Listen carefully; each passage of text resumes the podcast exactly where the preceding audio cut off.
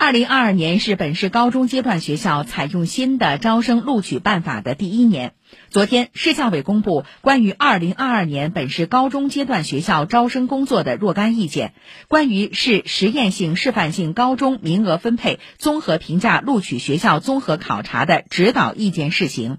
文件明确，市实验性示范性高中名额分配比例、综合评价录取具体细则、志愿填报和自主招生改在考后进行。请听报道。与今年相比，明年中考考试科目没有变化，中招录取方式调整为自主招生录取、名额分配综合评价录取、统一招生录取、志愿填报，明年起统一在中考结束后进行，自主招生也全部放在中考后，名额分配比例扩大。四校名额分配招生计划约占本校招生计划的百分之六十五，区属是实验性示范性高中名额分配招生计划约占本校招生计划的百分之六十。上海市新优质学校研究所所长汤林春说：“名额分配综合评价录取，让每所初中都有学生有机会进入市实验性示范性高中。名额分配这个方式啊，是对我们普通的初中学校有比较大的一个利好消息。一般的初中。”就有机会获得了这个招生名额，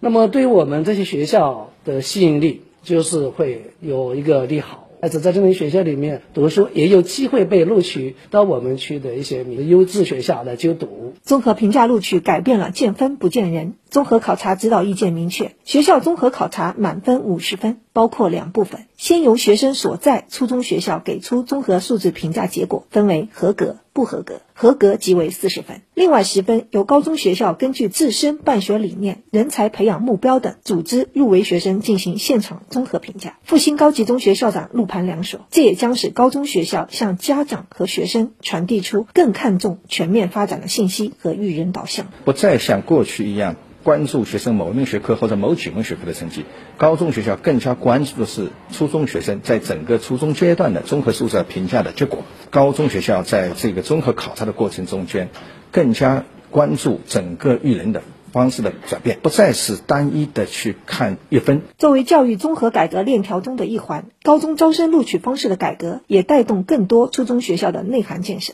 位于嘉定的启良中学是市级初中强校实验校。自中考改革方案发布以来，校长陆正芳也感受到了变化，而这样的变化受益的是学生。老师对于培养学生的这种自信心和动力增加了，学区内的生源的回流还是比较明显的。学校也是开设了丰富多彩的课程，所有的变化其实都集中在孩子身上，让孩子在自己特长的这样的一个课程当中找到了自己的自信。为有效发挥综合考察全面育人的导向作用，招生学校现场综合评价环节安排在中考评卷完成后、成绩发布前进行。统一招生录取仍延续往年招录方式，学生即使在自主招生录取。名额分配综合评价录取批次没有被报考学校录取，在统一招生批次仍有被心仪学校录取的机会。市教委副主任杨振峰表示，这一系列落实的举措就是要促进学生全面发展，促进各类学校均衡优质发展。通过综合素质评价，